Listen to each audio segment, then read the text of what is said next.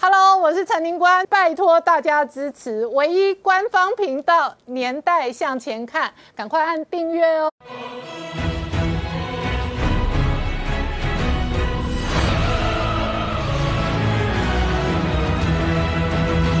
年代向前看，向前看年代。大家好，我是宁官，欢迎我们忠实观众跟粉丝朋友扫描 QR Code 订阅《年代向前看》YouTube 官方频道。我们看台北股市今天大涨将近四百点，台积电连电带着多头往前冲。不过全球的供应链恶化跟通膨的压力还在延烧。那国际油价布兰特跟西德州都站上八十块整数关卡之后，外界观察的是今年冬天的能源压力跟能源战争。未来四天哦，会有一个低温的风暴。席卷整个中国大陆哦，那整个中国大陆相关的限电危机哦，会不会再度冲击供应链，也是未来经济的变数。同时哦，中俄准备在日本海军演的同时，美日同盟是这一次捍卫台湾哦最重要的核心联盟。而白宫重申了对台的承诺坚若磐石的同时哦，全球晶片荒哦，也使得各国在地缘政治的角力过程当中，看待台湾的角色。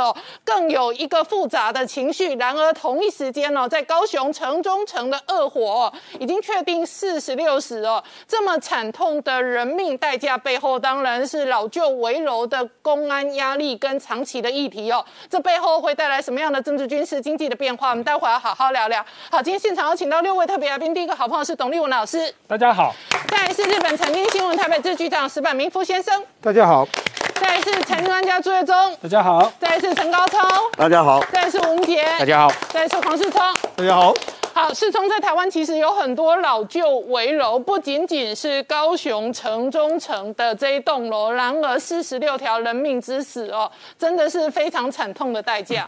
没错，事实上昨天发生在城中城这件事情，从这个凌晨两点多开始烧火烧，火烧到最后的时候，已经造成了四十六死、四十一伤的这个状况。这是我们台湾有史以来的第二大伤亡惨重的这个火灾事故，仅次于一九九五年的台中威尔康餐厅的这个大。火，那这个当然是非常惨痛的这个代价。那为什么会出现这么严重的这个情形？现在警方呢，检方呢已经查获了，包括说一个黄女跟一个郭男，因为他们两个人其实是长期居住在一楼的茶店的这个相关的这个单位里面。那在前一天的时候，其实两个人曾经有吵架。那吵架之后呢，这个黄女呢又去找，呃，郭男先离开，然后黄女又找了有人来这个来聊天之后，后来他们就说他们有饮酒，然后点燃沉香，最后是香灰引起了这场火灾。当然了，目前整个的这个案情到底是怎么发生的，还有调有待检调单位来进行一个厘清。但是可以可以值得注意的就是说，为什么这一场火会造成这么大的伤亡？我们先就从这个城中城这个建筑物说起，因为其实它已经是一个老的这个建筑物，早年呢，它其实是当地的知知名的这个地标，包括说里面还有一到六楼是商场，还有电影院。那甚至七到十二楼就是相关的这个住户，过去是一个住商混合的这个地方，但是呢，因为经过常年的这个算是没有人在这个地方，这个包括说商场都废弃了，那甚至前几年也有发生一些事故的这个关系，所以。这个房价是越来越低。那房价的话，以目前的最新的这个这个登录来说的话，可能一平不到三万到四万左右。这个一个大概约莫是十几万、十几平的房子呢，这个约莫是用三四十万就可以买到。所以变成是说，上面的一些七到十二楼的一百二十户的这个住户里面，很多都是孤老无依的老人，或是整个社会的中下阶层的人住在这个地方，因为这个地方算是比较便宜。嗯，那再加上说，我刚才提到，因为。这个楼下的这个所谓二到六楼的左右的这个商场，还有电影院这些年年迈失修，那没有人在整理之下，里面有非常多的杂物，再加上很多空间都没有这个逃生的这个这个空间都没有维持好，所以这个火一烧着就往上延烧，再加上说这一栋其实。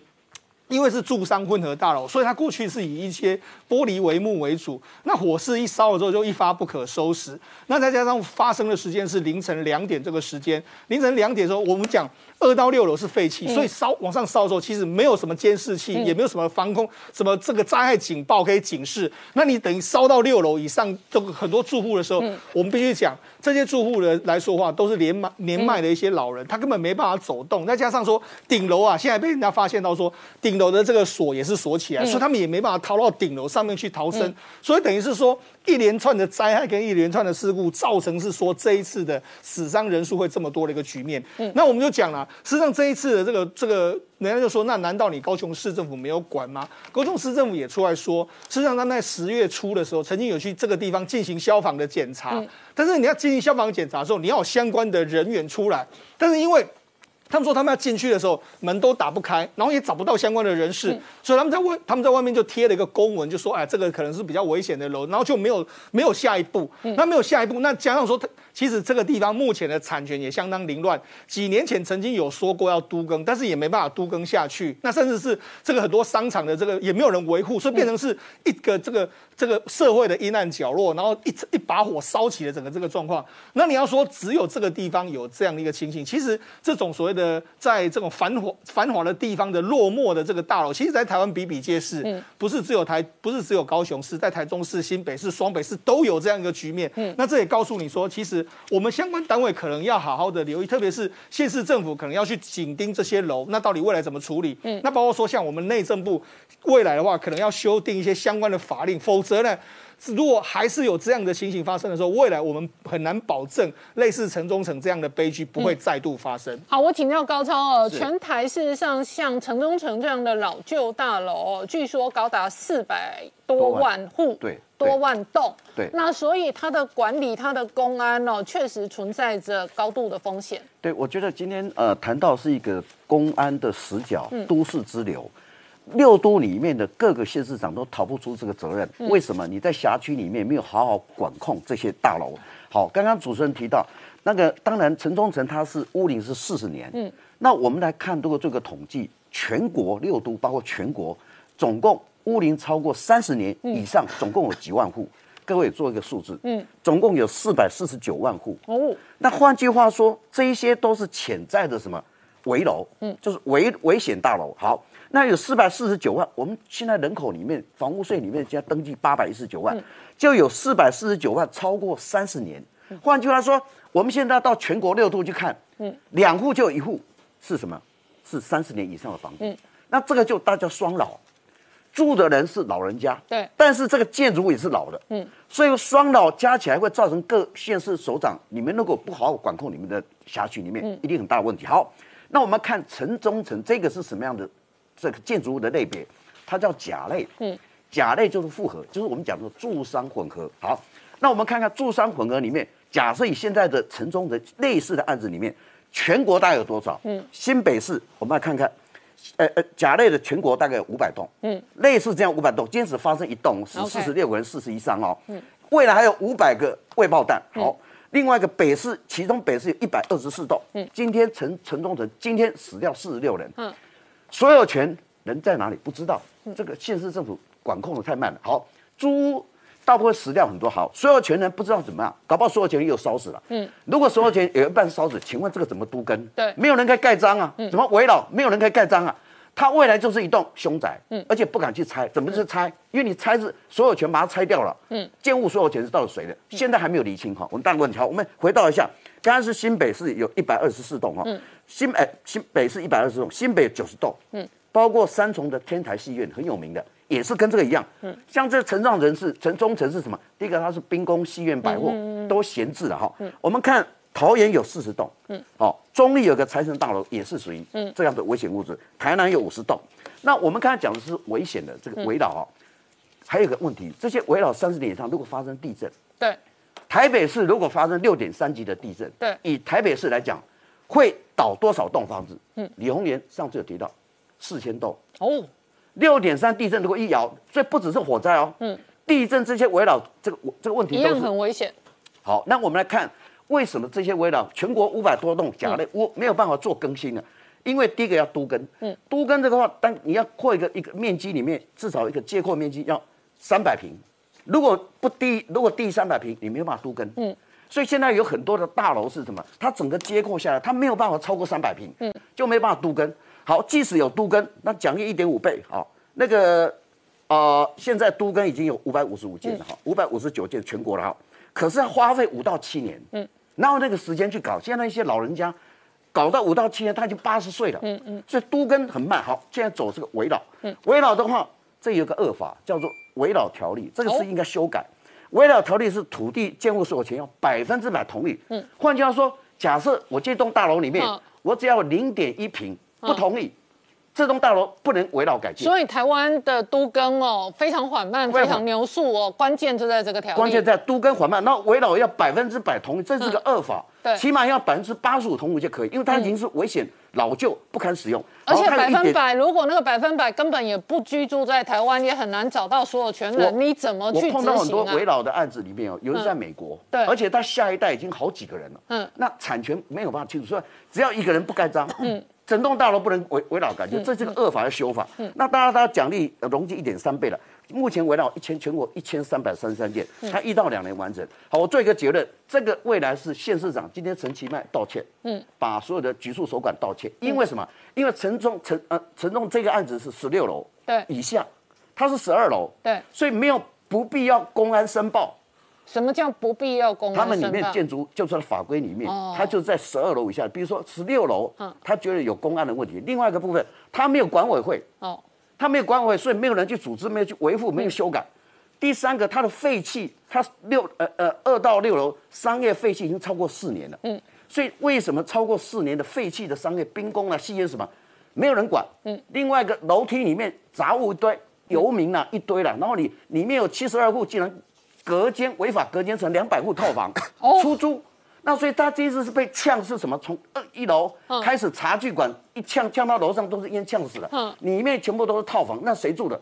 老弱残兵呐，嗯，就是老弱妇孺了，行动不便的了，他怎么逃？这是一个这个非常大的一个政治问题。好，我们稍后回来。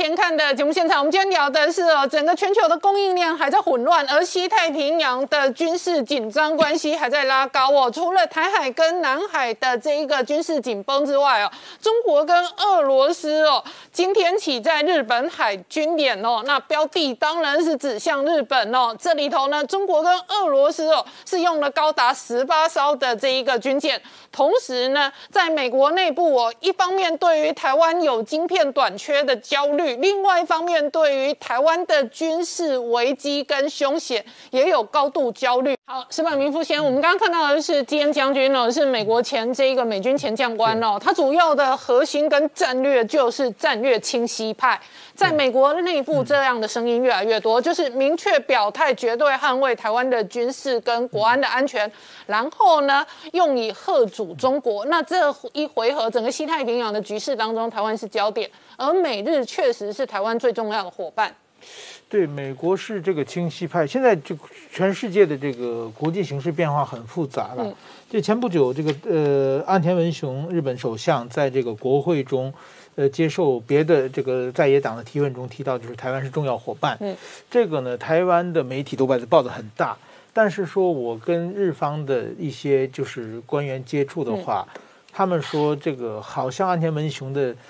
政权的挺台的力度比以前要弱一些。嗯，呃，这个怎么说呢？现在比如说最明显的就是说，CPTPP 的台湾加入问题，这个呢，这在日本有很多人都是推动这个事情的。对。但是好像是日本的新的政权的中央，有一点点就是不像过去那么积极了，动作有点慢下来了。那其实呢，现在是一个非常重要的时期，就是日本现在呢是属于。呃，怎么说是还是文治会主席？嗯，但是任期还有两个月而已。对，到明年就交给新加坡了。那么这个时候，如果说台湾能够就是已经报上名了嘛，嗯，日本现在抓紧成立了一个叫工作小组，嗯，然后日本做那工作小组组长的话，那么台湾加入 CPTPP 的问题的话，基本上就可以由今后由日本主导了。日本的舆论是，但是说呢，如果日本不抓紧时间的话，这个时机就稍纵即逝。英国是二月份正式报名的，工作小组是九月才开始成立。那如果正常运作的话，是绝对赶不上的。嗯。但是新加坡已经表明了支持中国，嗯，加入。那么如果交到新加坡的手里的话，那可能这个日本就是说台湾可能这工作小组成立不起来。嗯。所以说这个是一个很重要的时期。现在日本的亲台派都非常积极。嗯。但是很明显，就是官邸不太积极，首相官邸并不太积极，这这点是大家突然感到好像哎和这个安倍首相和这个菅义伟首相的时候感觉风向有点不对。嗯，这最重要是有两个原因，哦一个原因呢是中国突然之间给了日本的非常大的压力。哦，然后呢，这个很明显就是菅义伟呃这个安田呃内阁并不像菅义伟或安倍内阁抗抗压性那么强。另外一个就是他刚上台，他不想得罪中国。明年是中日邦交五十周年的这个呃纪念一年嘛，有很多很多的这个这个中日交流的活动。这个时候如果说在台湾做的太积极的话，可能会得罪中国，这是第一点。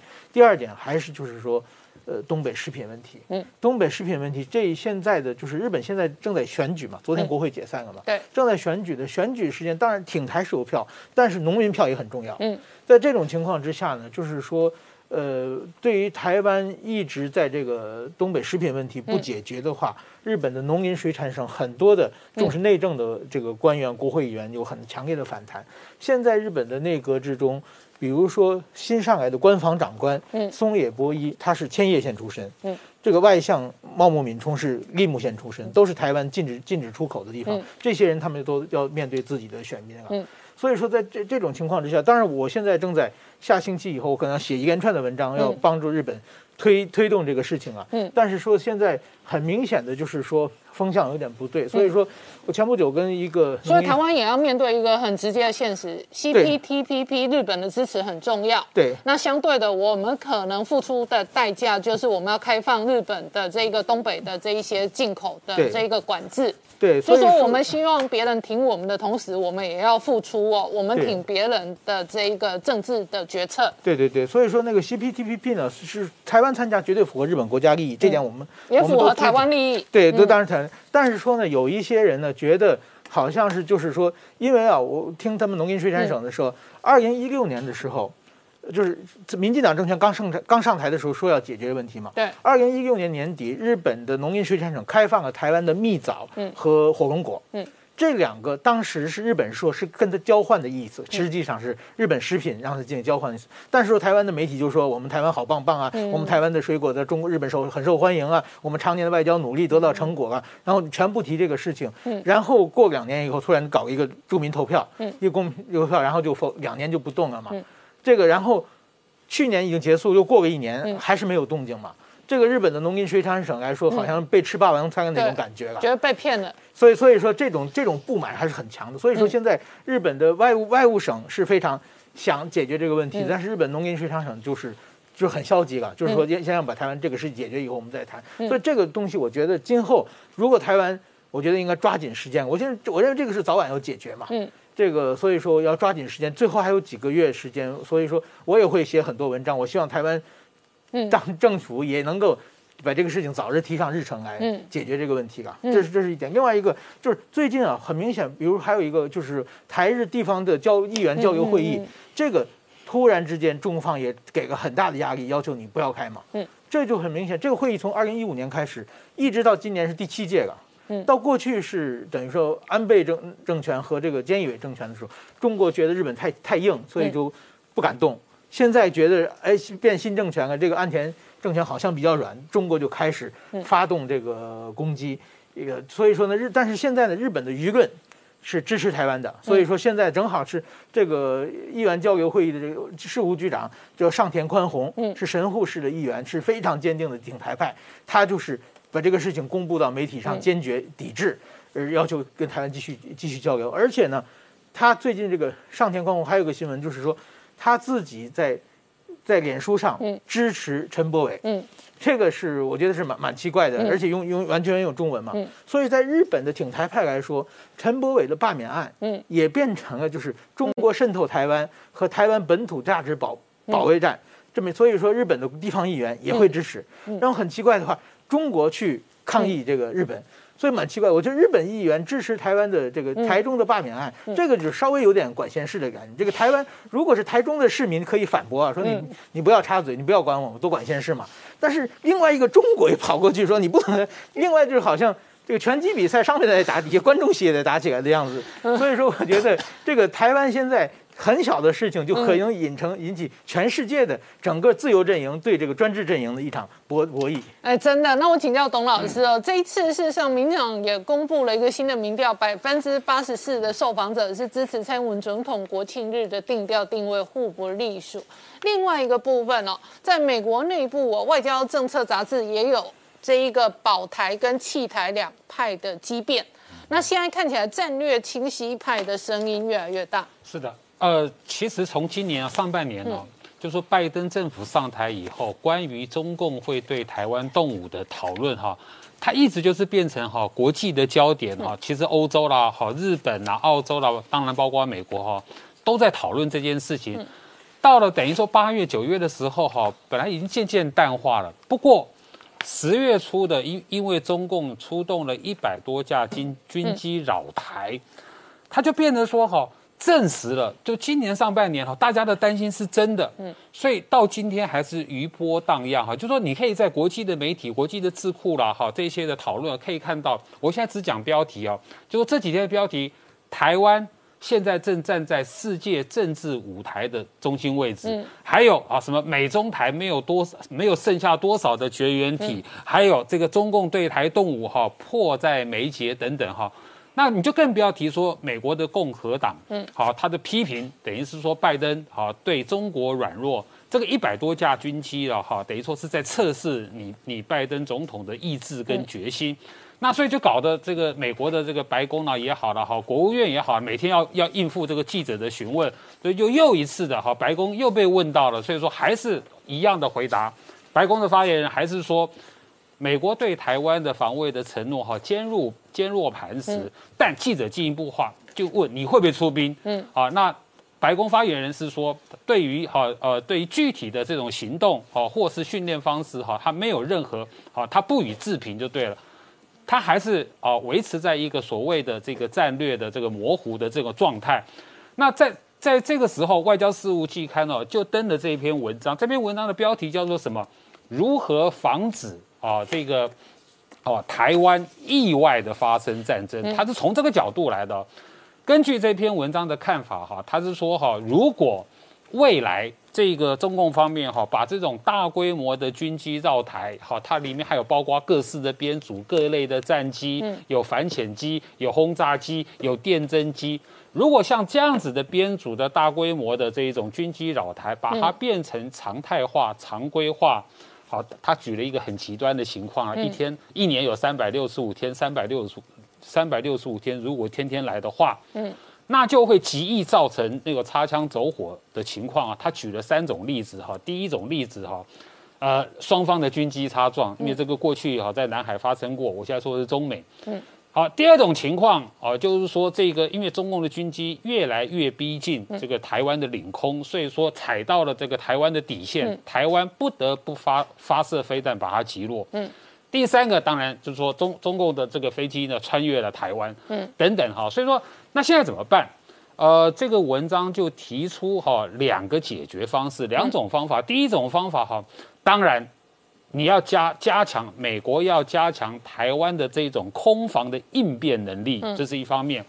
第二个方法就是沟通管道，就是说美国一定要建立这种哈，在在两岸之间的哈的沟通管道，尤其是针对这种军事对峙的时候，啊，这种不开第一枪的这种承诺哈是非常重要的，而且呢哈也要试图去去降低这个这个双方的那个意外发生的可能。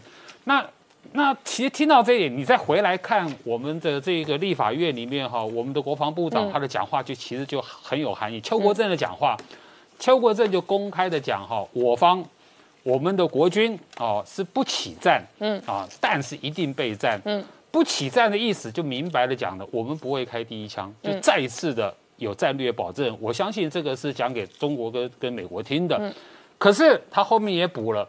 但是如果这个中共轻启战端的话，我们国军的飞机也不是塑胶做的，嗯，啊，它一定会这个哈哦发挥它的功效。嗯，我顺便再补一句话了哈，我国的飞弹也不是塑胶做的哈。那在这种情况之下哈，我我觉得哈是可以达到这一种哦这种三方啦哈这种战略交底。嗯，好相互保证、相互承诺来维持台海的和平稳定。那我还是觉得哈，这个中共的大量军机扰台啊，它本质意义上是政治意义大于军事意义。嗯，因为根据这个中共的这种攻台的这个战争的这个指导原则，就是说首战即终战。嗯，如果他要做到这一点的话，那就不只是大量军机，他下面要配合大量的军舰，他要大量的集结。嗯，所以说我觉得只有大量的军机过来，本质上它还是一个政治的啊这种威吓。嗯，是的。好，我们稍后回来。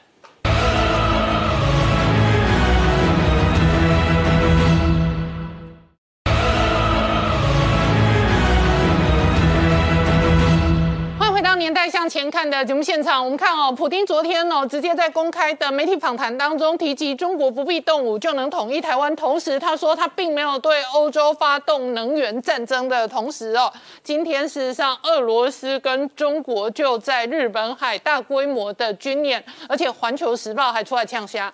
对，呃，这一场军演呢，基本上虽然名言是这个例行性，但是我们看到今年的规模其实异于过去哦。那特别是这一次观察发现哦，至少有六艘的解放军的舰艇哦，包含像零五五、零五二 D，还有零五四哦，穿越对马海峡往日本海方向前进。那俄罗斯呢，更早就已经出动它的太平洋舰队，总共十二艘的规模，包含这个瓦良格的这个驱逐舰啊。那这样呃，应该是巡洋舰啊。那这样的一个呃。中二的联合军演哦，在这个敏感的时间点，当然外界观察有跟先前啊这个美英日哦等六国这样在台湾东面甚至进入南海哦联合军演的一个目的哦。那军事上来讲，我们看哦，这个先前这个六国联合军演哦，总共出动的舰艇是十十七艘哦。那这一次中二加起来。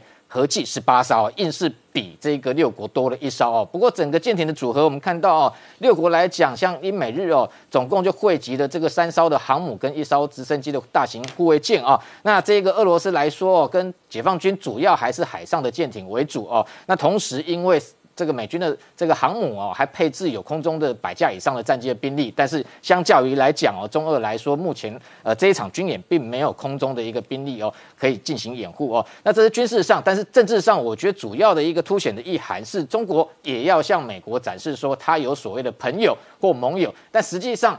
二中之间根本不是所谓的军事盟友哦，那特别是，其实我们观察一个重要指标，你看什么叫军事盟友？先前新成立的这一个澳英美三方军事联盟 AUKUS 哦，美国同意出售核动力潜舰给这个澳洲，这样的一个动作就的确是标准的这个军事盟友，因为核动力潜舰的这个技术是非常高机敏度的，但是今天我们看到。中国过去其实非常想要跟俄罗斯哦，或者甚至前苏联时代想要获得所谓核动力潜舰，俄罗斯基本上是一直不给的哦，那只出售给他像这种基洛级这种常规的核呃常规动力的潜舰。这样的一个动作，其实你就可以看得出来，俄罗斯其实某个程度是防着中国的哦。那甚至先前，其实普京不要讲说这两天讲说他认为说中国不会用武力的方式来统一台湾哦，也被解读说是不是其实并不支持哦中国所谓的武统台湾。那当然，先前普京也曾经哦评论过解放军的航母，他认为这些航母根本就不构成威胁啊。所以俄罗斯对中国是不是真心力挺？我认为有他自己的盘算，因为借由中俄军演哦，其实太平洋舰队长期在北方哦，非常的。寒冷哦，受到这一个极圈的气候影响，早就想要南下哦，到这一个西太平洋来活动。借这个机会，他反而可以一路哦跟中国可能进行海上联合军演，然后持续进入西太平洋，甚至过去也有进入南海，甚至远达夏威夷的记录。所以这样的动作对俄罗斯来讲，当然有它军事的目的。那是不是真的？中国如果真的习近平企图要武统台湾的？这个时机真的发生的情况之下，俄罗斯真的会力挺中国吗？其实外界有非常多的疑问，因为从历史上来看呢，基本上俄罗斯可能会借机哦直接侵略中国的可能性可能还相对更高，所以这个动作外界在解读说，是不是足以跟美国为首的西方联盟哦形成这个相互抗这个对抗的一个姿态？其实恐怕哦这个中间还有非常多的问题。那除了这个中俄的。国际的联合军演之外，其实回到台海哦，这两天其实台海的情势哦，还是非常受到国际跟国内的关注哦。特别是，呃，昨天这个陆委会主委邱泰山哦，在一场演讲里面哦，自己这个公开曝光哦，说呃，十月初哦，这个高达一百四十九架的中共军机哦，进逼到台湾的西南防空识别区，这个事情啊，他认为这个已经算是准战争布局哦，因为这样此话一出哦，当然会让外界非常关注，说是不是整个情势非常的危急哦。不过今天他在立这个立法院公开澄清说，他强调的是布局，而不是准战争的状态哦。那所谓的布局，他认为说是因为看到这些这一次哦，多批这个解放军战机的构成里头，包含像。还有歼十六的电战机哦，或者是这个苏凯三十的战机等等。那从这个动作，当然他认为主要还是针对当时哦，在台湾东面的这一个六国十七舰的多国联合军演而来，但是对台湾的空防也造成一定压力。不过这样的说法哦，其实同样的，呃，台湾的国防部长邱国正今天上午在立法被问到的时候，也认为说是不是的确已经进入所谓准战争的状态。不过邱国正的说法是语带保留，他认为这是邱泰山自己个人哦他的一个论述。那国防部当然有相关的研析，但是因为会涉及后续的相关军军事的防卫动作，所以不便对外公开。但是同样的，另外一名在国防部的军备副部长哦，王信龙，先前担任过陆军司令哦，他昨天在立法被问到说，目前台海的情势的状况哦，他是直接讲说，并不感觉中国会立即来攻打台湾哦，所以你就可以看到说，政府部门当然这些说法中间似乎有一些出入，不过我认为的确这个政府部门在台海情势上面必须要口径一致哦，因为。政府部门的代表的一定的权威性哦，对社会是有一定的影响力哦。然后媒体在这里分析，或者学者，或者是国际智库有不同的观点、不同看法，提供给民众哦去做参考、做判断。但是这一个官方的说法，恐怕哦还是必须要有这个相同的判断。那当然要整体衡量，包含像是不是会影响台湾的内部的民心士气哦，这些都必须要有一定的这个评析。那当然，这个邱这个邱泰山还爆了一个料哦，他说。在十月初这一次哦，中美双方这些大规模的军事动作过程中哦，在十月一号哦，有两架美国军机哦，它已经进入到可以发射飞弹、足以攻击解放军港口的射程哦。那这个说法的确先前并没有对外曝光过哦。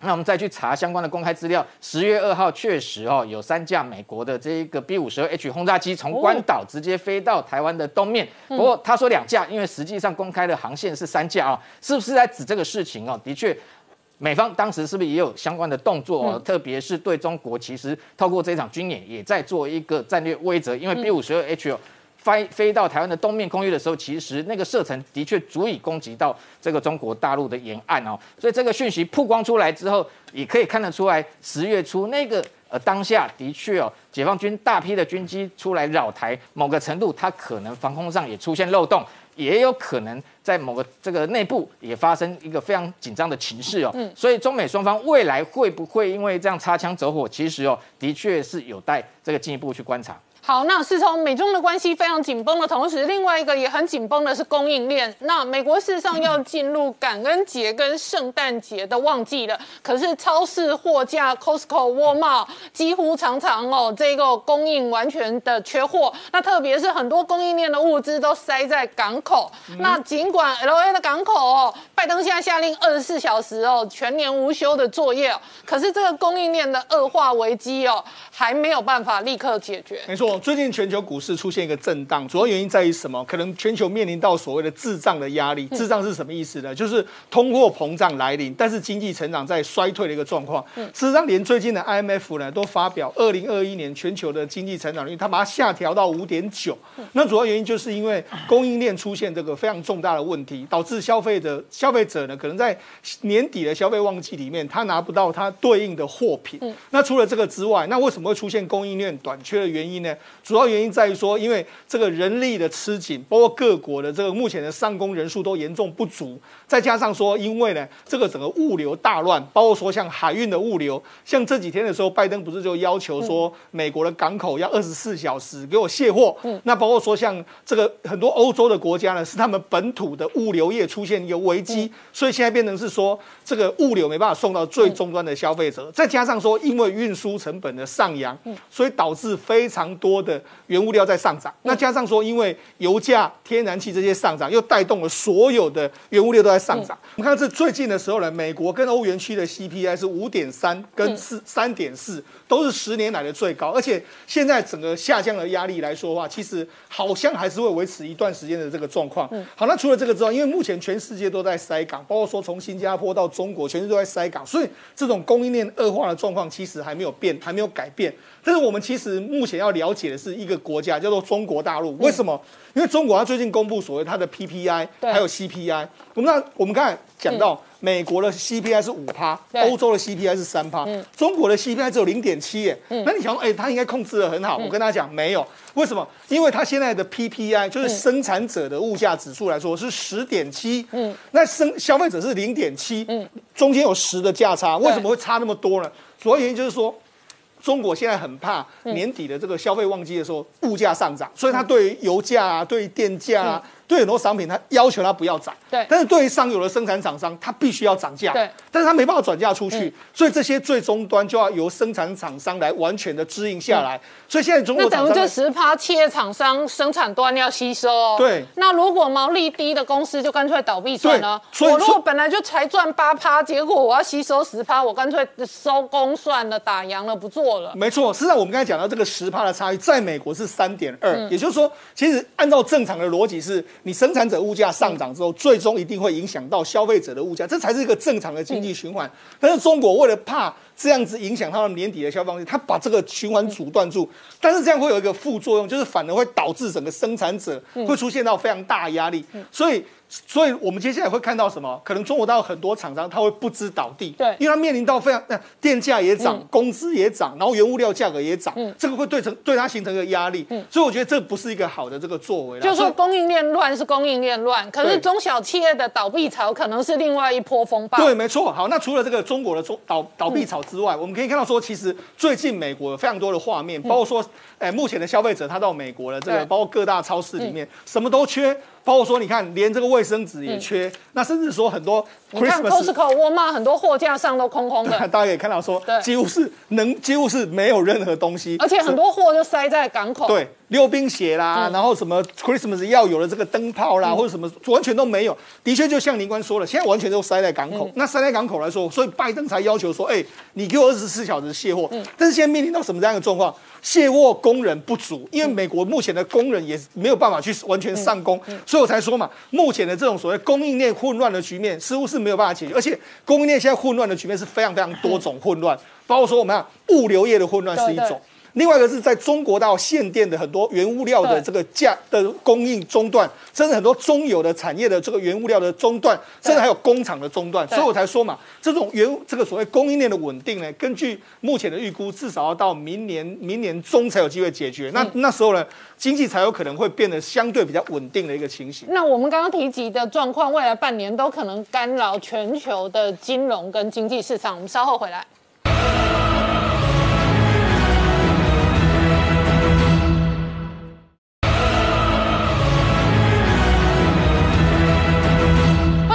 欢迎回到《年代向前看》的节目现场。昨天美国股市大涨，今天台北股市跟着大涨反弹哦。那弹了三百多点，月中最重要的两个多头总司令哦，是台积电跟联电。没错，好，我们看到今天凌晨收盘的美股四大指数通通都上涨，尤其是费半指数大涨超过三趴。那另外呢，还有台积电啊，我们知道昨天台积电法说会有很多的好消息出来，所以今天凌晨收盘的台积电 ADR 也大涨了两趴多，所以带动今天台股真的是气势如虹，开高走高，最后收盘收在今天最高点的一万六千七百八十一点，啊，涨幅高达三百九十三点二点四帕。那成交量的部分，从昨天的两千五百六十四亿稍微上升到两千八百四十亿，好，其中外资哇，外资在扮演的非常重要的角色。昨天已经买超了三十四亿多，今天又大幅买超了两百七十九亿，所以带动今天的台股大涨哈。那指标的台积电今天又重回六百块钱哦，而且收盘就收在六百块钱整，大涨了二十七块钱，涨四点七一帕。台积电涨这么多，当然带动整个台股的气势哦。那联电当然也是重要的指标哦。我们看到今天联电盘中也一度重回六十块钱以上，不过呢收盘有拉回，收在五十九点一，但是也涨了二点四元，涨幅也有来到四趴多。再来我们看到联发科哈，联发科今天最高也来到八百五十九，收在八百五十七，上涨了十七块钱，涨幅是二点零二趴。好，那今天还有很重要的红海，因为下礼拜一红海就要科技日了，今天红海表现也不错，上涨三块钱，涨幅也有二点八趴。好，那再来就是联家军的智源啊，这特用晶片啊，这晶片持续缺货，当然这些相关族群都受惠。智源今天直接就收涨停一百四十三块，那台积电底下的封测大厂金材今天也收一百三十一块的涨停。再来 IC 设计，尤其 MCU 啊持续缺货。好，那金利科今天也大涨二十三块钱，涨幅六点三九趴。那再来还有西茂斯做这个影像感测封测的这个重新店啊，今天涨了八点五元，涨幅也有三点七五帕。好，最后我们看到南亚电子，哎，今天也涨了二十一块钱，涨幅也有五趴多。好，所以整体都在告诉你，今天台股真的几乎各个族群都在大涨啊。好，那当然重点还是要看到台积电昨天的法说会里面，哎，魏哲家出来讲话喽，什么事情？之前包含的三星、包含的 Intel 都说，未来二零二五年我要超越你台积电。嗯，魏哲家出来说，好，耐心啊啦，未来还是我们领先啊，不管是三纳米、两纳米，不管是在这个密度、在效能、在竞争力方面，我们都是绝对领先的。好，那三纳米的部分呢，预计二零二三年的第一季就会开始量产。嗯。那三纳米的加强版晚一年推出，那两纳米的部分呢？二零二五年推出哦。不过魏哲家是没有特别说明是二零二五年的什么时候。好，那另外大家也特别去关注到说啊，这美国一直在逼这些国际的这些科技厂要交出商业资料，哎，结果彭博很很重要的、很很知名的这个专栏作家高灿明出来这个说啊，嗯，你这个白宫你在那想下面哈，你不要有被害妄想症啊，你以为这样子就能去解决缺晶片的问题吗？嗯，不可能。为什么？好，第一个，你问。问这些科技厂这些问题干嘛？第，譬如说，你问说这些他的你的客户买了以后要做什么用？嗯，好，这是第一个。第二个还问说，那你的每个产品的前三者客户是谁？销售比例占多少？哎，听起来这个好像很重要哦。可是刚刚才你讲到重点的。这个产业的波动这么大，这个月跟下个月跟下个月跟下一季客户别不一样，因为每种产品都有所谓的淡旺季嘛。那我现在会诊这个资料给你，你拿到的时候其实可能是旧资料，请问你要这些旧资料干什么？所以高灿明讲哦，这华盛顿的当局啊，你应该是跟这些国家、跟台湾、跟日本、跟韩国合作嘛，不是一天到晚想要找人家的麻烦哦。好，那另外一个也很劲爆的消息，IC Insight。这家公司照理说都是在做一些科技相关的这些资讯的调查统计，结果他居然昨天讲了一个很劲爆的事情，说中国有可能为了半导体啊，为了台积电而出兵武攻武统台湾。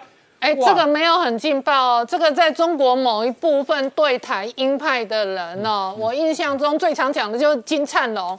我到现在都还记得金灿荣说，解决台湾问题有一个好处之一，就是台积电收归国有。是，他这个国当然是中华人民共和国啊。是，所以在中国内部确实有这个路线的声音哦。对，说是一回事嘛，问题实际上绝对行不通嘛。很简单道理，台积电不是只有靠它就能够有今天成就。你把台积电勾下来，请问艾斯摩尔还要不要继续卖机器给你？嗯嗯。没有艾斯摩尔机器，台积电什么也做不出来啊。不止啊，日本的特用化学这些化学原料不卖。卖给你台积电，嗯，卖给你。假设台积电真的被中国给拿走了，嗯，请问你有什么用？美国的制裁权，美国的半导体设备，通通都不卖台积电，你台积电最后还不是废掉？嗯，所以有跟没有一样嘛。但是这一类的声音也会提醒美国人，也会提醒美国人，提醒 Apple。那如果台积电被老共拿走了，你以后怎么办？对，当然最后就是大家他们都不要玩了而已嘛。美国其实也没有，中国也没有占到好处嘛。好，那另外一个，我们来看一个还蛮有趣的调查，富比是统计全球最佳雇主，哎。谁是全球第一名，真的是蛮出意外的。因为我们印象中，对韩国的这些厂商，对于他们的员工其实并不好。可是调查出来，全球第一名居然是最佳雇主，居然是三星。嗯，以前我们以为的这个幸福企业，像 Google，嗯，居然都还排在比较后面的地方。好，这个调查还蛮特别的。好，告诉你，第一名三星，第二名是 IBM。哎。台湾的厂商在哪里呢？哈，因为这个调查一共排名了七百五十名之多，台湾排名最高的是红海，但是只排到四百名哦。好，那其中大家关心，那台积电排在哪里？台积电全球排在六百五十五，就以台湾来说，只排到。台湾入榜的第六名哦，好，所以台湾排名最高的是红海的四百名，接下来是宏基、维新、华硕、乔山，再才是台积电、嘉士达、华南金，最后的旗宏科等等，好，就只有这九家公司是入榜的。嗯再看到红海最近就做了一个很特别的动作，他携手远传跟 VMware 这家做这个资讯软体的公司呢，要做什么事情呢？他们准备在土城的总部盖一个资讯中心，做什么用？要把红海全世界的厂全部整合起来，哈，因为红海在全世界一共有一百三十七个厂，分布在二十四个国家地区，一共有一百二十万人。你想这是多庞大的数据？所以他们要设一个云端资讯中心，把这些全部连接在一起。所以未来要去做各种的整合调度，相对就会更容易。好，所以这是蛮特别的。再来，我们看到这个第三代半导体的大厂汉磊，哦。终于熬出头了，因为他们一直在经营在这一块，可是以前都赔钱，现在今年终于赚钱哦。虽然今年的前八个月只赚了零点二元，但是都告诉你，哎，这个第三代半导体真的是渐渐渐渐要出头了。所以今天汉磊直接收涨停，收在一百八十一百二十八点五元哦。再看到苹果哈，这几天大家一直在传说苹果一。因为这个晶片缺货的关系，要砍一千万只的订单。可是呢，现在有外资机构出来讲说，摩虾科林哎，因为几个疑点嘛。第一个，全世界。都知道苹果是最大客户，如果今天缺有缺货的问题，最大客户绝对不能得罪，一定会优先供货嘛，这是第一个。第二个，如果真的市场的这个供应不稳定，哪有人自己先砍单？你一砍单，你未来要再追加订单，你的排序会被排到后面去，你更不拿更拿不到货，所以你也不可能做这件事情。第三个说，只只说有两个供应商，就是德仪跟博通的问题啊。可是事实上，博仪、德仪跟博通厂都在美国，基本上没有缺货的问题，所以。整个告诉你，这个苹果缺货基本上有可能是假消息，因为你看到昨天苹果股价还在大涨啊。如果真的是缺货，怎么可能还在涨呢？好，再看到韩国国的这个问题哦，哈，现在有人注意到一件事情哦，大家都知道中国被。欧美个先进国家围堵，所以呢，中国现在要找出路，找上了韩国做什么事情？开始收购韩国的一些重要的科技公司，包含的半导体、包含的显示器、包含的材料公司、零组件公司。好，譬如说这个做记忆体开发的这个 Fidelix 这家公司背后已经是中国的东芯半导体。那再来是做 O Array 的这另外一家公司背后是京东方的老板所成立的易思伟。给收购了，再来还有做行动晶片的公司，背后也是另外一家中国公司维系电子，所以告诉大家说，哎，你在围堵中国，可是中国还是想办法到一些国家去收购一些重要的厂商，那它就有出路了嘛。嗯，最后我们看到现代汽车说，哎。我们的这个晶片缺已经最糟的时候已经过去了，因为我们现在自己有自己的厂，我成立了一个叫现代莫比斯的，我开始自己做晶片，我可以自给自足，所以呢，未来我已经不会有缺货的问题，甚至准备在明年要在美国推出现代自己的电动车。好，所以这也是告诉大家，真的要自立自强才有办法应现在的问题。好，我们稍后回来。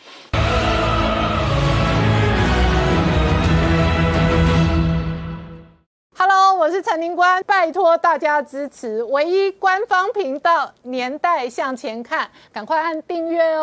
Hello，我是陈宁官，拜托大家支持唯一官方频道《年代向前看》，赶快按订阅哦。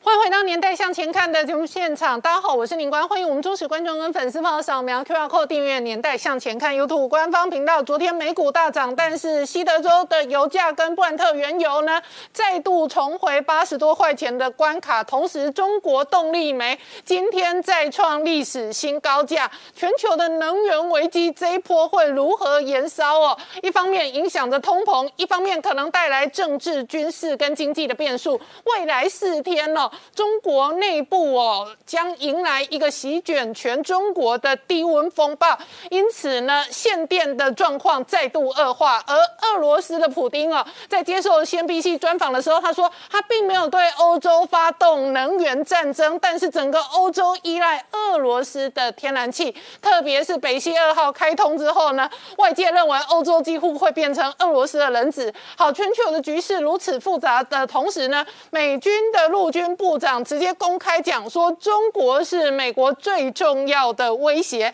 也因为如此呢，这一个美军重兵集结都在围堵中国。那其中包括很多全新的黑科技。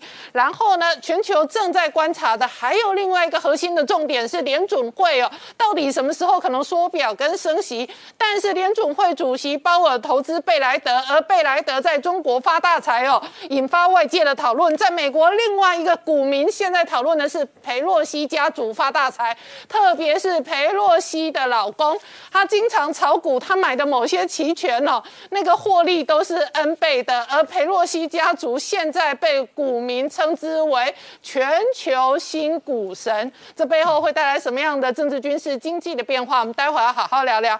好，今天现场邀请到六位特别来宾，第一个好朋友是董立文老师，大家好；再是财经新闻台北支局长石柏明夫先生，大家好。再是陈冠家朱月忠，大家好；再是于中基将军，大家好；再是吴杰，大家好；再是黄世聪，大家好。好，台北股市今天涨了三百九十多点哦，那这个跌了一千多点之后反弹，但是全球真正的金融市场跟经济市场的核心变数是今年冬天的能源跟通膨的压力。那能源的压力有两个环节，一个环节是油价，一个是天然气。好，石聪刚刚看到的是，普丁说他并没有利用这一场能源危机哦，发动一场能源战争，但是油价、天然气大涨哦，普丁发大财，但是中国。倒大霉，没错。事实上，这个普丁当然是说他没有把这个能源当成武器。那事实上，这个能源价格上涨的时候，的确对俄罗斯来说是一个非常好的这个状况。我们如果记得一九八零年代这个苏联瓦解，就是因为当时的油价崩跌的关系，美元美国发动了一个歼灭俄罗斯的这个这个生存之战。好，那这一次来说的话，因为目前的这个油价、目前的天然气都在往上涨。明官，你有没有注意到，其实最近一段时间？俄罗斯股市每天都在创新高，对，而且创的是历史新高，所以当然呢，他他当然没有当成武器，因为他目前赚大钱啊。俄罗斯整个是完全是大发利市的一个状况。那么我们来看哦，因为目前的整个俄罗斯的这个天然气约莫占整个欧洲供应量的三分之一，嗯，特别是因为目前北溪二号已经完完工了，但是没有大量的在开始采用，所以有人就质疑说，哎，你是不是利用这个时间呢，要这个北溪二号快速开通，赶快把这个天然气灌进去，这样。一个状况，那他但是呢，普京当然否认了，没有啊，那本来这个冬天本来大家就需要用到这个天然气哦，我绝对没有把它当成是武器。好，但是显然因为因为能源大涨的关系来说，俄罗斯有相当多的底气。我们看到可以看到这几个图，包括说像动力煤、天然气、油价都在上涨。那除了这个之外，对中国大陆来说压力当然非常巨大，嗯，因为目前中国呢煤炭也是不够的。那但是呢，紧接而来，他们在这几天会遇到一个今年以来最严重的一个寒冷的这个冬天，嗯，也就是说，约莫是在从这几天开始，他们会面，他们形容叫做说。断崖式的降温，嗯，那到时候这是今年冬天第一个低温风暴，对，没错。那现在才十月哦，往后事实上还有可能有气温的风暴压力。实际上这这几天也会来台湾嘛，我们台湾也开始要降温嘛。那他有说有二十二个这个省会省级的这个都市呢，会降到今年的新低温，包括说北部，现在连北京啊，或是石家庄这个地方都会降到零度。那至于说江南、江南、江淮这一块会降到十度左右，那你更不用讲，东北老早就已经是零下。十度、二十度左右一个状况，所以这个是非常寒冷的这个冬寒冷的风暴要来袭。他们就说会悬崖式的降温十度到六度左右。那这个对中国大大陆来说，你到底有没有准备好相关的取暖的需求？这就大家非常的担心。好，那除了这个之外，因为最近呢，各省市都都在说呢，我们绝对会保住民生的用电。嗯，但是呢，这个十四号的时候，重庆居然是大规模的停电。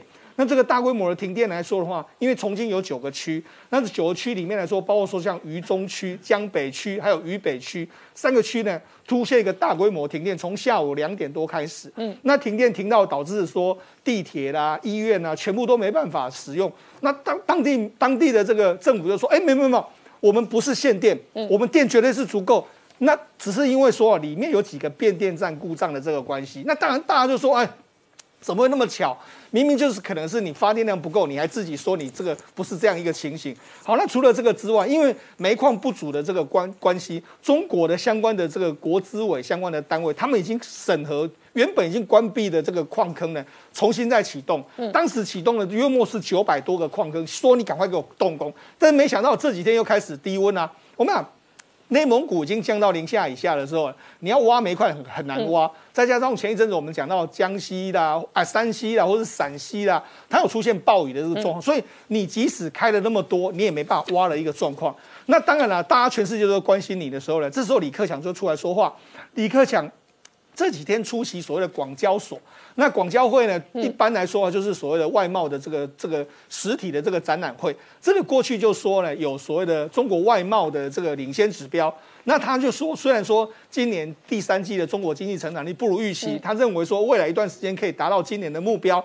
今年的中国的目标是经济成长率百分之六，那他说可以达成。另外一个，当然大家比较关心的就是所谓的用电安全。他就说他保证。今年冬天跟明年春天的供电安全，他特别说民生的这个基本的用电用电一定会保障。他特别也对企业提出了保证。但是问题是，就目前的中国的实际的状况来说的话，企业的反应是不是这样？企业的反应是说，其实各地都还有停电的这个状况。嗯，好，那除了这个之外，因为最近一段时间。整个这个欧洲，欧洲最近也是开始陆陆续续进入着冬天，那他们都开始需要这个大量的这个天然气。那特别是因为欧盟本来，欧盟本来就是这个俄罗斯天然气主要的这个供应的地方，包括说你看。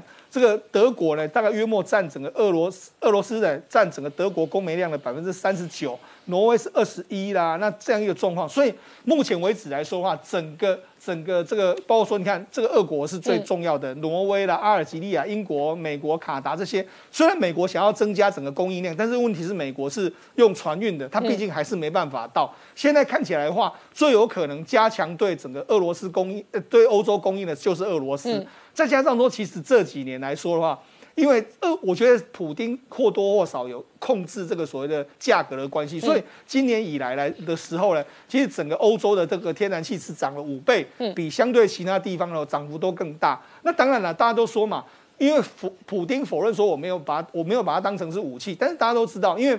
北溪二号刚开通，那另外一个另外一个北南溪线也准备要开始营运，所以这时候呢，如果我把俄罗斯在欧盟的地位变得更加重要的时候。当然，我为对于我未来的要怎么样再扩张我的这个石油这个所谓天然气管线，当然更加重要。好，我请教一下董老师，刚刚讲到这一场全球的能源危机哦，有全球地缘政治的压力，然后呢，对你我来讲，最直接的就是中油啦或者瓦斯的涨价哦，跟民生物资的通膨压力。然后呢？事实上，长期以来，俄罗斯是能源的这一个很大的输出国，而中国是很大的进口国，所以能源价格越高哦，对俄罗斯越有利，那相对上对中国越不利。是的，呃，在可见的未来哈，你完全可以察觉到，就是说，俄国哈，它这个作用天然气跟能源哈，它一定发大财。为什么哈？因为现在世界各大国。美国除外了哈，都在跟俄俄国求救。嗯，刚才谈的这个十七二号的问题哦，这个是俄国哈直接建的一条管线哈，这个这个穿越波罗的海，嗯，在海底下哈，就是绕过，就是不不要经过陆地上的乌克兰，直接送到德国嘛。对。那这条线在建的时候，本来就受到第一个是乌克兰当然反对，嗯，为什么？因为如果那个管线之前一条管线是经过乌克兰的，乌克兰每年可以收十几亿美金的过路费，嗯，现在收不到了嘛，嗯，收不到还担心另外一个问题啊，就是说，好，既然我的这个战略的这个所谓天然气管道没有经过你乌克兰，我俄国随时就可以对你乌克兰哈出兵，嗯，好，这是另外一层考虑，所以说这叫地缘政治。美国也当然反对，美国是跨党派的，通通反对。嗯，但是刚才普京就讲了一句话，哎，你们美国反对还是为了你自己的目的？他什么什么意思呢？俄国方面是认为你美国根本就是想要卖你的油页岩气，对，所以才会讲这个话。那无论怎么样哈，现在看起来这个事情已经抵定了。嗯，我认为这个是梅克尔的最后一集。嗯，梅克尔促成这个事情的，就是说，即便有美国这个乌克兰的公开的大力的反对。欧盟，嗯，里面也有德国，都有内部有不同意见，但梅克尔把它搞定了。嗯，七月一切七月，原来七月的那个 G7 本会议有发生那么多事情，现在回推起来哈，就是说德国梅克尔跟拜登讲好，嗯，就说你就让这一条管线啊让它通吧，然后呢我会保证哦，我梅克尔会跟你美国站在一起，如果这个俄国呢哈对这个我这个乌克兰有什么动静的话。我会跟你站在一起去制裁俄国，嗯，所以这是一个秘密交易，所以说九月马上就通了。可是看起来啊，谁一听就知道这个这个梅克尔哈，他根本就在糊弄拜登。嗯，你如果说呃俄国对乌克兰有任何动作哈，你德国凭什么制裁？嗯，啊，俄国俄国不制裁你，你就偷笑了，因为你的天然气现在主要供应在我这里。嗯，他如果给你断气断电，你怎么办？对。所以呢，其实这完全没办法。就刚才有讲到一个重点哈，就是说为什么需要俄国的天然气啊？因为它有管线，它无论是海底呢哈，或是这个陆地，它都是管线，供货稳定，对，便宜，嗯，啊，又成本又低。而且你德国推动飞核，然后你又要节能减碳，那你就更大量的增加依赖天然气。对，所以说这个是市场的平衡，还有哈，等于是说那个地缘政治本身就决定的。同样的道理也发生在中中共，也发生在中国。所以说，现在最新的消息哈，就是说中中方已经在跟俄方啊，在讨论第二条管线，要马上要建造第二条管线的，叫西伯利亚力量二号。嗯，哦，就前面有个一号嘛，现在有二号，大家都需要。嗯，不过我觉得比较有趣的是，普京这两天啊有谈到台湾的问题。普京已经两次谈到台湾的问题了。第一次是六月份的时候，那时候那个记者哈就问他说：“如果这个中共要武统台湾的时候呢，那好，那个俄国的态度是什么？”嗯，普京先冷笑了两声，然后呢，第他第一句话是讲：“我对此事一无所知。”第二啊，因为对这个哦未来哈这个这个这个可能会发生的事情，我无从评论。嗯。他这个话是很有玄机啊，因为那时候全世界正在猜测，说是是不是哈中共出兵这个台湾，然后俄国出兵乌克兰，哈造成美国的难题。所以普京的那第一句话是是在告诉大家，他跟中国没有密约存在。嗯，那这次更有趣了，那这一次一样大量军机扰台嘛，记者又问普京说，哎，对这个中共武统台湾的看法。这次普京的回答是说哈，因为现在这个中共经济发展的非常好，再过几年哈，它就会超越美国，成为第一大世界经济体，它完全不需要这么做。嗯，然后呢，言下之意就是说，你用他还说中国用经济就统一台湾了，意思就是说你用买的就好了，这什么意思？这讲给中国听，还是美国听，还是台湾听？全部，尤其是讲给中国听的。为 他他为什么会这么讲？美国听。哦，我认为不是，是讲给中国，因为前面有个恩怨哈，大家没有注意到。嗯，二零一四年的时候，俄国出兵克里米亚，当时你中国的态度是什么？嗯，其实中国那时候是是在支持乌克兰的。嗯，为什么呢？因为第一个哈，中国外交部的第呃的第一次的宣言是说尊重要尊重乌克兰的这个领土完整，然后呢，后面呢虽然没有明确的反对，但显然的并没有去挺这个这个俄国的这个行动。那其实这个是涉及到中俄之间的一个哈长久的历史恩怨，在以前冷战的时候啊，这个俄国不是出兵这个捷克吗？布拉格之春吗？那时候俄中国就大力的反对，毛泽东就大力的反对，就是说中共其实很担心俄国出兵外国，嗯，所以说这个是变成他们的心结就对了。那这一次普京呢是把你修理回来而已，就是说好，那换你的台湾问题，那我也是跟你。哦不冷哦这个不咸不淡的跟你讲两句话。好，我们稍后回来。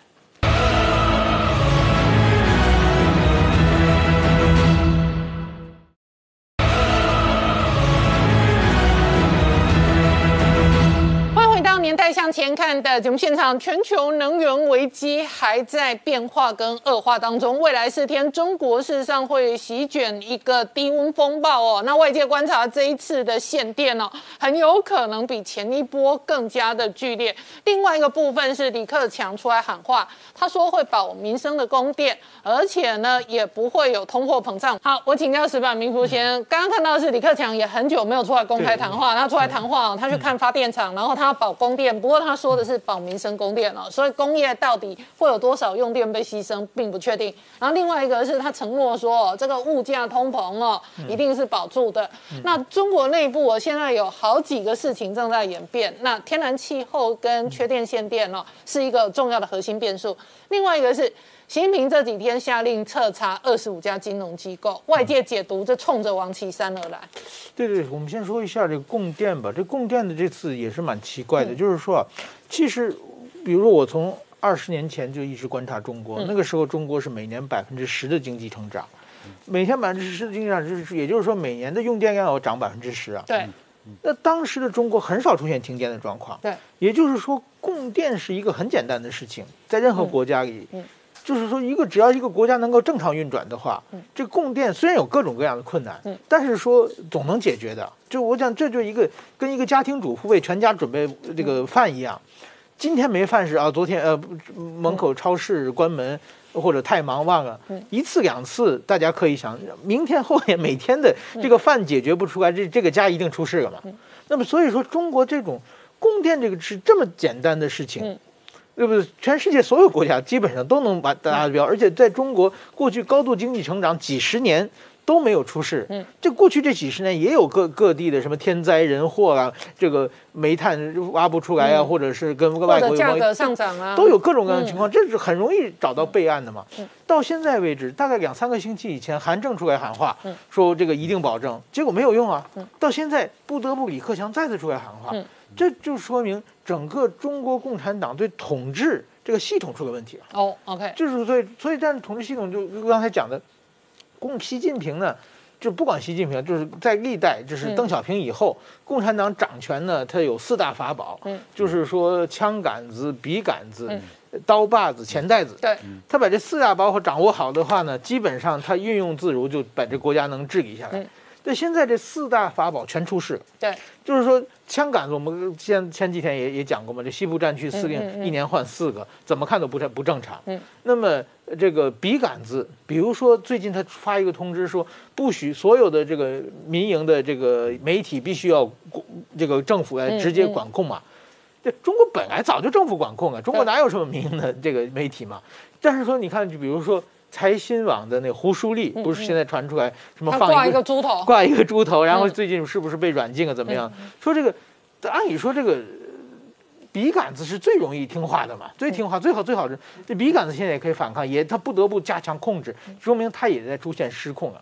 那么再讲到这个刀把子，刀把子最近以傅政华、什么孙立军开始，就是这些过去管钱、过去这个管抓人的，给习近平政权当打手这些人，一个个出事嘛，就包括再往前一点的什么邓辉林啊、什么龚道安，这些全部抓这，就说明现在这个刀把子已经跟这个上边的互信已经出现。很大的问题了，那么钱袋子问题是更更大了嘛？现在强迫那些有钱人，你必须捐给我钱啊，各方面也说说明也没钱，就是他这统治四大法宝都是出事了。另外一个，刚才你讲的就是说，对王岐山最近下手特别狠，就是说，其实刚才讲胡舒立他也是属于王岐山系统的人嘛。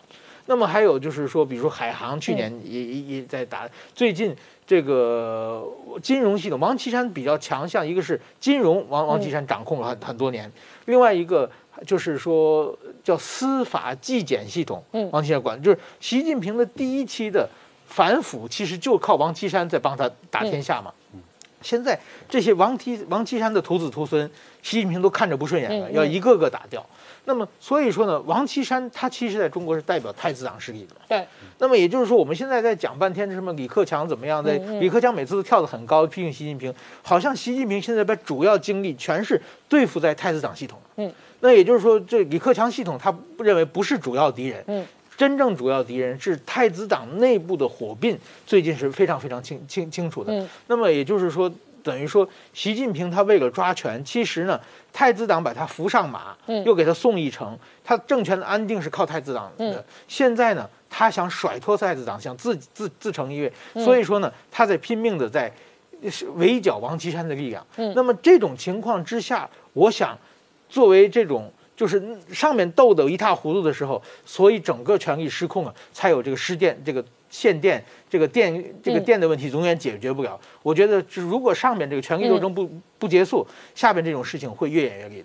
那王岐山过去是他反腐最核心的这个哦伙伴。对。那事实上，王岐山也是这一次哦，这一个让他二零一二之呃之后一路稳定政权的核心伙伴。对对对。可是从种种迹象来讲，他可能哦跟王岐山哦是进入了一个这一个全新的阶段。对。而且甚至可能有政治。生死一斗的这一个状况，对，那所以一旦王岐山倒台的话，他的权力是会更稳定，还是事实上更不稳定？我觉得其实王岐山只是一个象征，就是太子党当时为什么要保习近平呢？是因为我们都是特权阶级啊，我们保住你，你来保住我们嘛，我们我们跟一大家一起吃香的喝辣的嘛。你想要回到毛泽东时代，跟你一起吃糠咽菜，我们当然不愿意了。嗯，所以说这出现真正矛盾在这里嘛。嗯，所以毛王岐山只是代表太子党系统特权阶级跟他斗的一个人物。嗯嗯。王岐山倒掉之后，还有后边无数个王岐山在后边。嗯。所以说这场战争不是那么简单能够结束。所以就你的观察是，有一个庞大的太子党的吃香喝辣的这一些权贵的集团跟系统，对，它事实上有一个庞大的利益受到了了伤害。对，而这样的斗争就可能遍地开花，一定是的。就是说，高层的权力斗争就会反映在供电系统、金融系统，可能哪一天供粮食的系统、各式各样的系统，对，都会厮杀的非常的惨烈，甚至非常的失控，让学让习近平越来越难做人，越来越难看。好，我们稍后回来。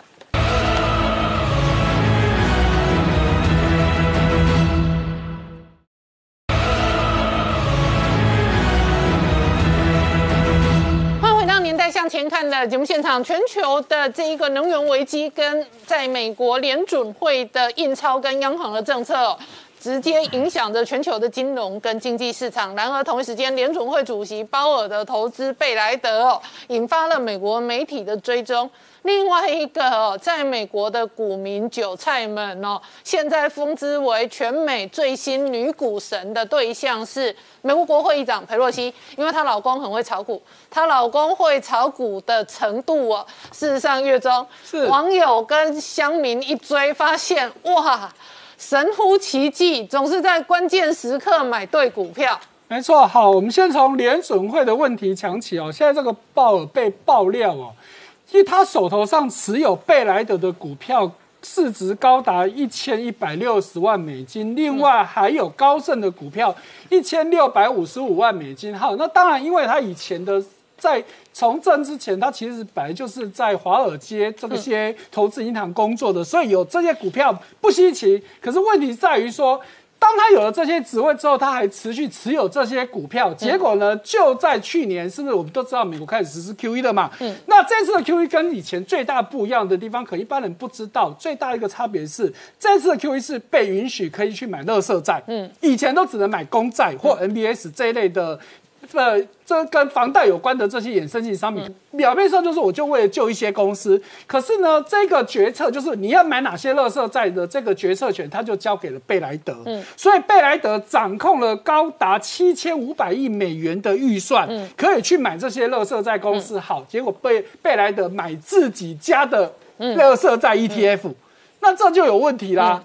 你为什么交给贝莱德这个权益？对，那。而且你又持有贝莱德的股票，嗯，然后你跟贝莱德这么亲近，然后你就给他这样对，这是一个非常非常大的问题。那不止这样子哦，联准会的副主席克拉瑞达也被爆出来，因为在去年知道即将实施无限量 QE，、结果把他原本买债券的资金跑去买股票，就在宣布 QE 之前。好，这个算不算内线交易？当然是内线交易嘛，好，所以这个问题真的是越演越大。好，那联准会呢，大家比较知道就是两个这个储备银行的总裁，一个是达拉斯的储备银行总裁，一个是波士顿的储备银行的总裁，都是被发现就是炒股。嗯，所以这两个人呢，赶快做什么事情？宣布退休。嗯，本来都是明年六月左右要退休的，现在都提早退休，哎，居然都让他准了。嗯，啊，就没代机啊。嗯，那也太扯了吧！这明明太明，他们其实都已经承认炒股了，居然还可以让他们顺利退休。退休意思表示他可以拿退休金哦，这又是一个很大问题。好，那再来还有一个最近也是被大家拿出来讨论的裴洛西，哇，这个裴洛西也是超夸张的。好像我们这边帮大家整理出来，裴洛西这段时间呢被举出来的这些。重比较重要的，我没有把它全部拿出来，因为太多了。我们只把比较重要的。哎我先说明一下，裴洛西本人是穷的左派的这一个铁娘子哦，但是她老公很会炒股哦，是而且哦，从她进入国会以来哦，被追踪出来哦，她的家族资产发大财，主要的原因是老公炒股发大财。哎、其实不止哦，很多其实名下是在裴洛西名下，不是只有她老公，其实两个人都有哦。所以现在这个问题就很大哈。譬如说，我们就看到今年三月份的时候呢，裴洛西他去执行了一个选择权，谁的选择权呢？微软，也就是说，他用选择权买权去执行，说我用一个比较低的价钱，因为他是选择权表示他更早之前就买了，所以他就去买进了，用一百三十块钱买一万五千股，然后一百四十块钱，因为两个不同执行价，买了一万股的微软股票。可是微软的股价今天已经来到三百零二块，嗯，他当时分别买一万一百三跟一百四。好，那为什么当时他去执行这个权利？主要是因为他做了这件事情，两个礼拜后，国防部宣布要跟微软签合约，对，所以他就在大家记不记得美军有一个 AR VR 的两百多亿的合约，直接给微软独家，本是节目还有追踪。所以他在那之前，裴洛西就把选择权买好了。对，就去执行的这件事情。好，那之后呢，很多的公司，当然他账面上都赚很多钱，可是你说背后有什么？这个问题我们是看不出来。譬如说，他去买这个联博资产的股票，赚了大概四十几趴；买美国运通的股票也大概赚了一倍。好，买网飞的股票也大概赚了五十趴，买 PayPal 的股票也大概赚了六十趴。可是至少这些看过去，我们不知道有什么问题。可是又有一个问题来了，买 NVIDIA 的股票，嗯，你说买 NVIDIA 的股票有什么问题？不是只有他，包含她老公也都买了，嗯，一样的道理。因为 NVIDIA 呢被宣布，美国即将制造的新的超级电脑就是要用 NVIDIA 的晶片，嗯，哇，当然 NVIDIA 股价就大涨，嗯，所以类似的事情哈，不是只有在刚说了，不是只有裴洛西，她老公也是一样嘛。她老公的部分呢，好，我们来看到也是一样有类似的问题，哈，比如说亚马逊的股价也是一样。因为亚马逊接到了美国国防部的订单，所以亚马逊股价大涨。哎，好死不死，你怎么知道在两个礼拜前你先买进亚马逊的股票？所以包含佩洛西，包含她的老公保罗两个人类似这样的事情。一拖拉股，而且美国的网友也追踪哦，在这个拜登哦宣布大举的投资资金扶植电动车的产业之前哦，她老公也先买了特斯拉的期权，对，所以呢他买的都还是选择权哦。大家都知道，选择权其实杠杆投资对杠杆倍数的问。题，那赚更多哦，哈、所以这林林总总的这些问题，现在被爆出来一大堆啊，哈、那所以我们现在就来看到，嗯所以现在很多网友大家看就开始不爽了，好，那有网友就哭手说，嗯，哎。以后我们是不是就是应该把这个裴洛西，反正他就会定期公布他的这个资产嘛，是不是就当做我的股市的名牌？对哎，所以呢，你看到、这这第一个网友说啊，这个叫做哎。因为要公布一批新的资料了，说这个叫做金鱼警报，赶快看哦，他又花了多少钱买了什么股票，赶快来买哈。第二个网友甚至直接虽然没有讲名称，可是就贴了裴洛西的照片，说投资女王又砸了。三三十万美金买了什么股票？告诉你这就是名牌了。那第三个网友也很有趣，就直接说，好，就我刚说的，美国国防部宣布要采用 NVIDIA 的晶片跟 AMD 的晶片。那这个网友说，哎、我们都是最后才知道，我可不可以事先加入你的群组，嗯嗯，事先就知道这些消息？裴洛西可不可以当投顾老师，带着会员一起发大财对，所以说你看这些网友就在抖音上面就去哭诉这个裴佩洛西哦，哈，那当然还有很多更不爽的这些网民哦，哈，就直接就去质疑了。好，你看哦。讲的非常的酸，说裴洛西为什么现在这么有钱，是因为她老公的睿智投资。嗯，哇，你想这真的是睿智吗？我们刚刚也看到了，摆明就是因为靠裴洛西的关系，事先知道美国政府非常多的决策，所以不管是裴洛西啊，或是她老公的名义也好，事先都买进了这些的股票，那当然发大财嘛。所以呢，网友就有人就开始开骂了。不就是政治的贪腐嘛？嗯，是你摆明就是因为你有这个特权，你事先知道事情这些事情，所以你可以去做这些事情嘛。那其他网友当然也质疑，这摆明就是内线交易了嘛。好，所以这些事情现在在美国开始成了一个未爆弹了。我想这佩洛西这个位置还能坐多久，真的是一个大问题哦。就我看到美国很多社群媒体或者网友，特别是喜欢股票投资的，常常哭守佩洛西。对，好，那所以呢，就有人统计哦，十年。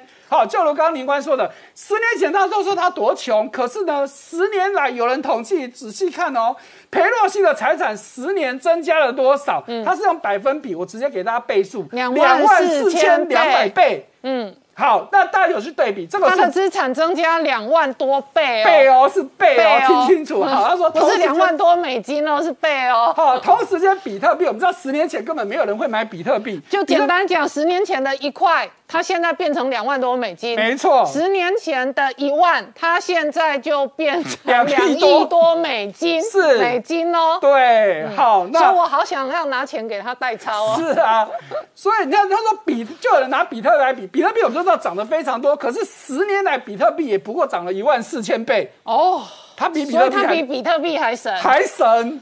所以他被网民网友那个网民说他是超级女股神，也是真的是哦当之无愧。没错，所以大家就是直接拿他跟女股神、前女股神好好来做对比啊，哈，来看他们的操作绩效。好，伍德去年真的很神，但是他今年真的不行，真的是买什么赔什么。嗯，相对的新女新女股神嗯裴洛西。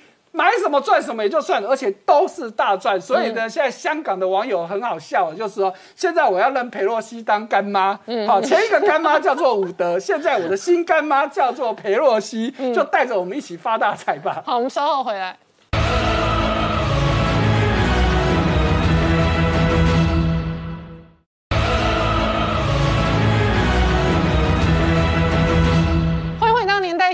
看的节目现场，我们今天聊的是哦，美军事实上现在重兵集结在西太平洋哦。那于将军，特别是这一个呃，号称地表上最大的移动基地哦，它移到这一个冲绳来哦，具有非常高度的军事意涵。对的，我我们知道这个呃，Miguel Gis 哦，它是呃现在最大型的这种所谓的号称移动机动呃这个呃基地的这个呃战舰啊，它。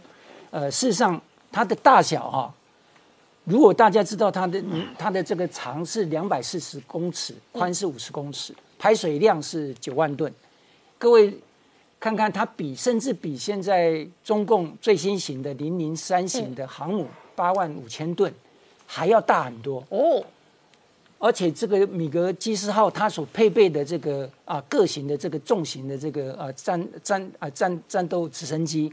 甚至 F 三十五啊，未来呃这个停呃这个起降也都技术上都不是问题。嗯，那它的战力事实上是超过啊现在中共的所有的航母。嗯，所以它这一次啊啊以防进啊进驻到这个第七啊这个舰队啊啊在琉球的这个摆摊基地啊，这个当然在军事的动作上就是美国他做了一个前进的一个部署。嗯，这个部署的动作很清楚的，就是要吓阻中共可能对台的。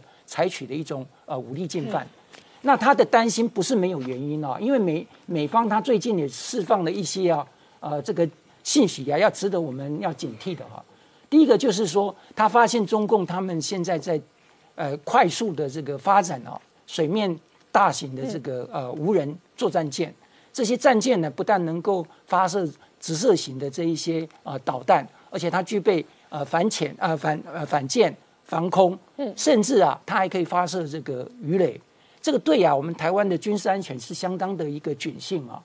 那另外除了这个之外，呃，美方他还可以去发布哦，呃呃，在台湾对面的啊福建啊临近的这个三个，包括呃惠安农田还有漳州机场，它的这个呃机场都在做扩建，对。而且它的机堡啊都在做呃这个强化的这个防护工程。那前几天我们也看到，就是说他突然间也公布了七十三合成军的啊这个所谓的抢滩呐、攻击的这个画面哦。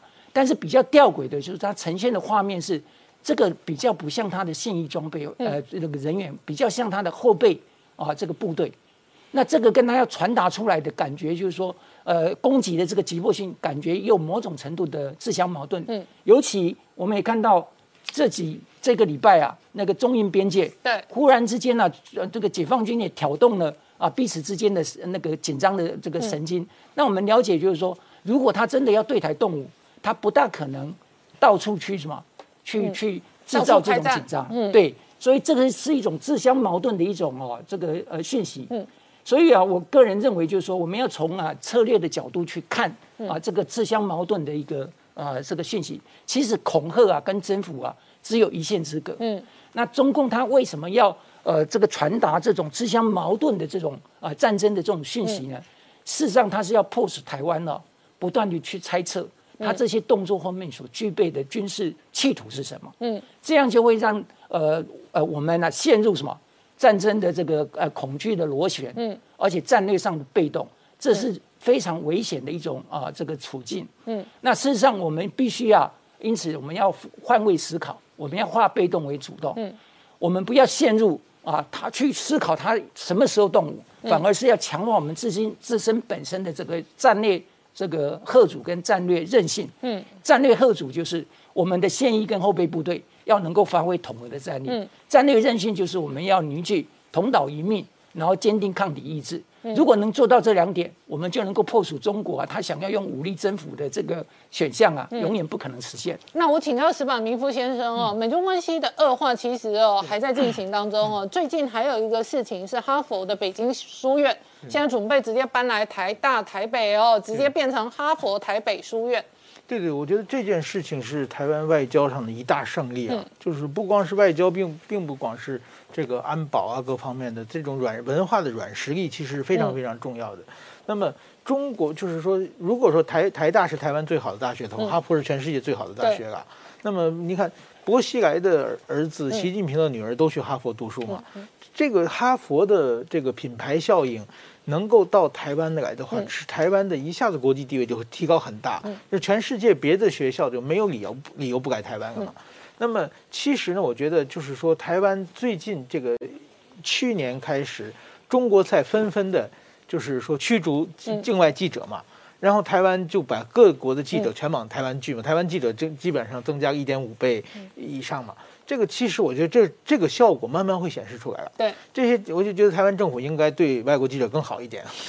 这个台湾政府对你不好吗？还还还不错，可以让你抱怨吗？我节目可以让你抱怨。对，然后呢，这些外国记者他们写的各种稿子，让他让台湾全世界能看见台湾吧。OK，嗯那现在其实，在日本很多的学生都想来台湾留学。嗯，这为什么？我有一个朋友的，他的小孩就是说，去年考上大学，现在一年级上完，上到二年级，还没去学校呢。嗯，就是天天在视讯上课，视讯上课，上课课程全上了，嗯，没交到一个朋友。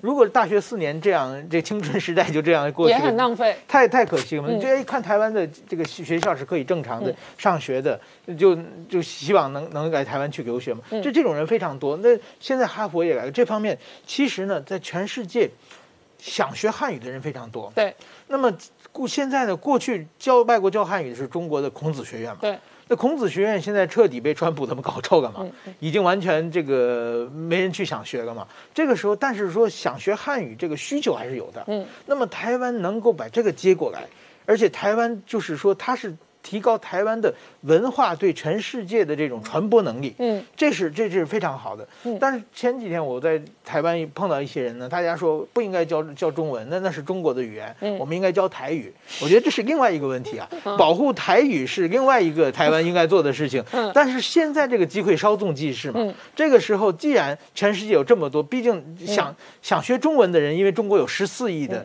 人口嘛，将来有各种机会在这里嘛。这个时候台湾抓住它以后，在这几年之间，能够把台湾的这种汉语教育或者华语华华语教育能够普及出去了，我认为这是台湾今后再走上世界站上一更一高点的一个非常好的机会。好，我们稍后回来。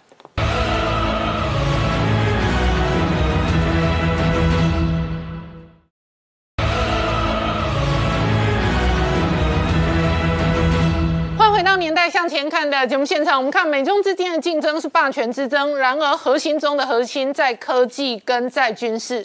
对，呃，美军最近哦又测试了一型的 GBU 七十二哦，叫做号称这个碉堡克星哦的钻地炸弹啊。那这一型的炸弹过去，当然美军呃从中东战争过去哦，的确也使用过另外一型 GBU 二十八哦。那差别最大的地方就是说，过去 GBU 二十八是采取这个镭射呃等于定位，等于等于说在投掷的过程中，它还需要这一个战机上面的呃。镭射的定位夹舱去照射哦，那现在新型的等于 GBU 七十二，它是加装了这个 GPS 哦当定位系统，也就是说，其实投掷之后哦，战机就可以离开哦。那最近由 F 十五一在三万五千英尺的高度哦顺利投掷，那它的威力主要是什么？基本上哈，这这一型叫 Bunker Buster，它的一个主要钻地弹头哦，至少可以穿厚这个六公尺。这样厚的一个钢筋混凝土啊，那这样子用来打击什么地下指挥所？那甚至其实最重要的就是机场上面的加固的机堡哦。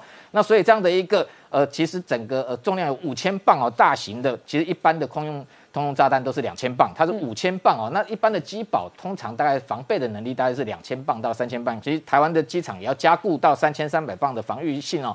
那像面对这样的一个空中来的一个钻地弹头的威胁哦，那当然其实解放军我想是这个非常的担心。所以刚刚前面谈到说，最近近期他在台海的对岸，包含像这个龙田、惠安哦、漳州三个基地。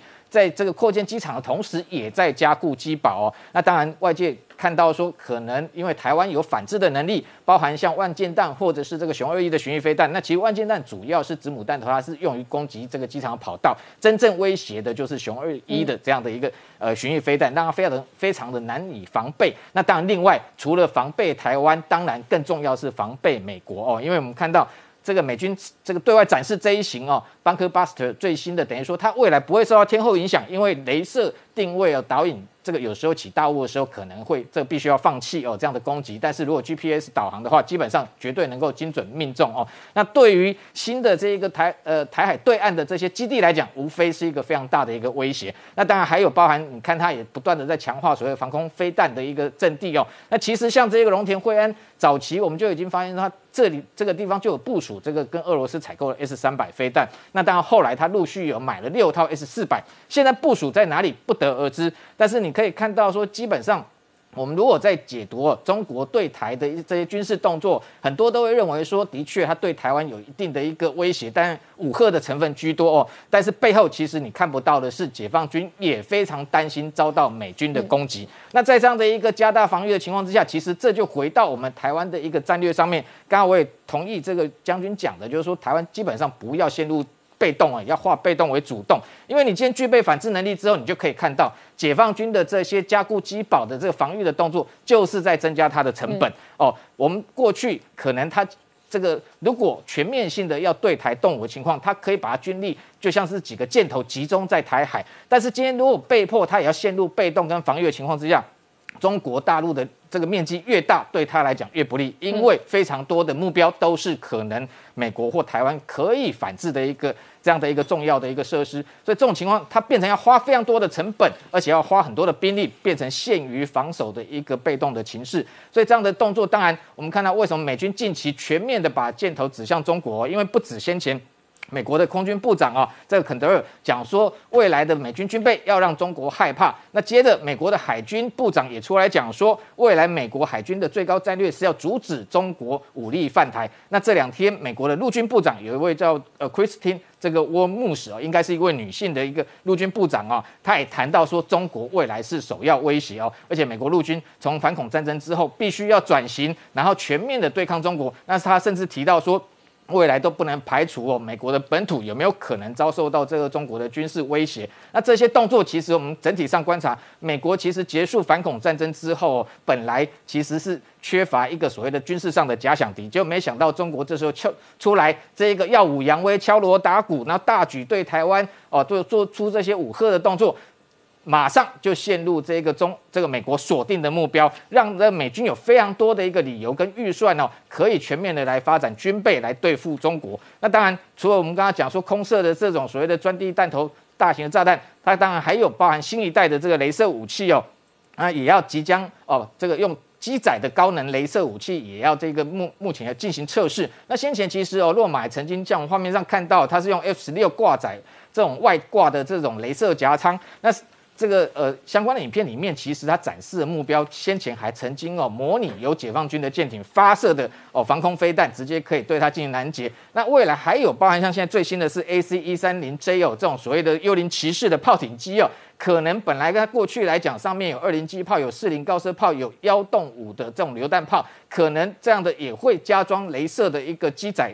的武器，那对于不管是反制地面上，甚至其实哦，不要小看它，只有六十千瓦，未来如果能够提升到三百千瓦，当然可以直接熔毁敌方的飞弹。但是如果现在以它六十千瓦的一个性能来讲，其实可以直接照瞎哦敌方的一个战机的飞行员的这个势力。那过去有解放军曾经在东非的吉布地基地哦，就用类似军规的镭射去这个照美军幺三洞。这个飞机的上面的驾驶员，让他差点哦发生这个飞案的意外。所以当然不管各型的飞弹或镭射武器，我们可以看到美军都全面在启动，要加大对抗中国的力道。好，今天谢谢大家收看《年代向前看》，也提醒我们忠实观众跟粉丝朋友扫描 QR Code 订阅《年代向前看》YouTube 官方频道。我们同时在 IG、脸书、Twitter、Telegram 上面都有官方的账号，欢迎大家分享、订阅跟追踪。谢谢大家收看，谢谢。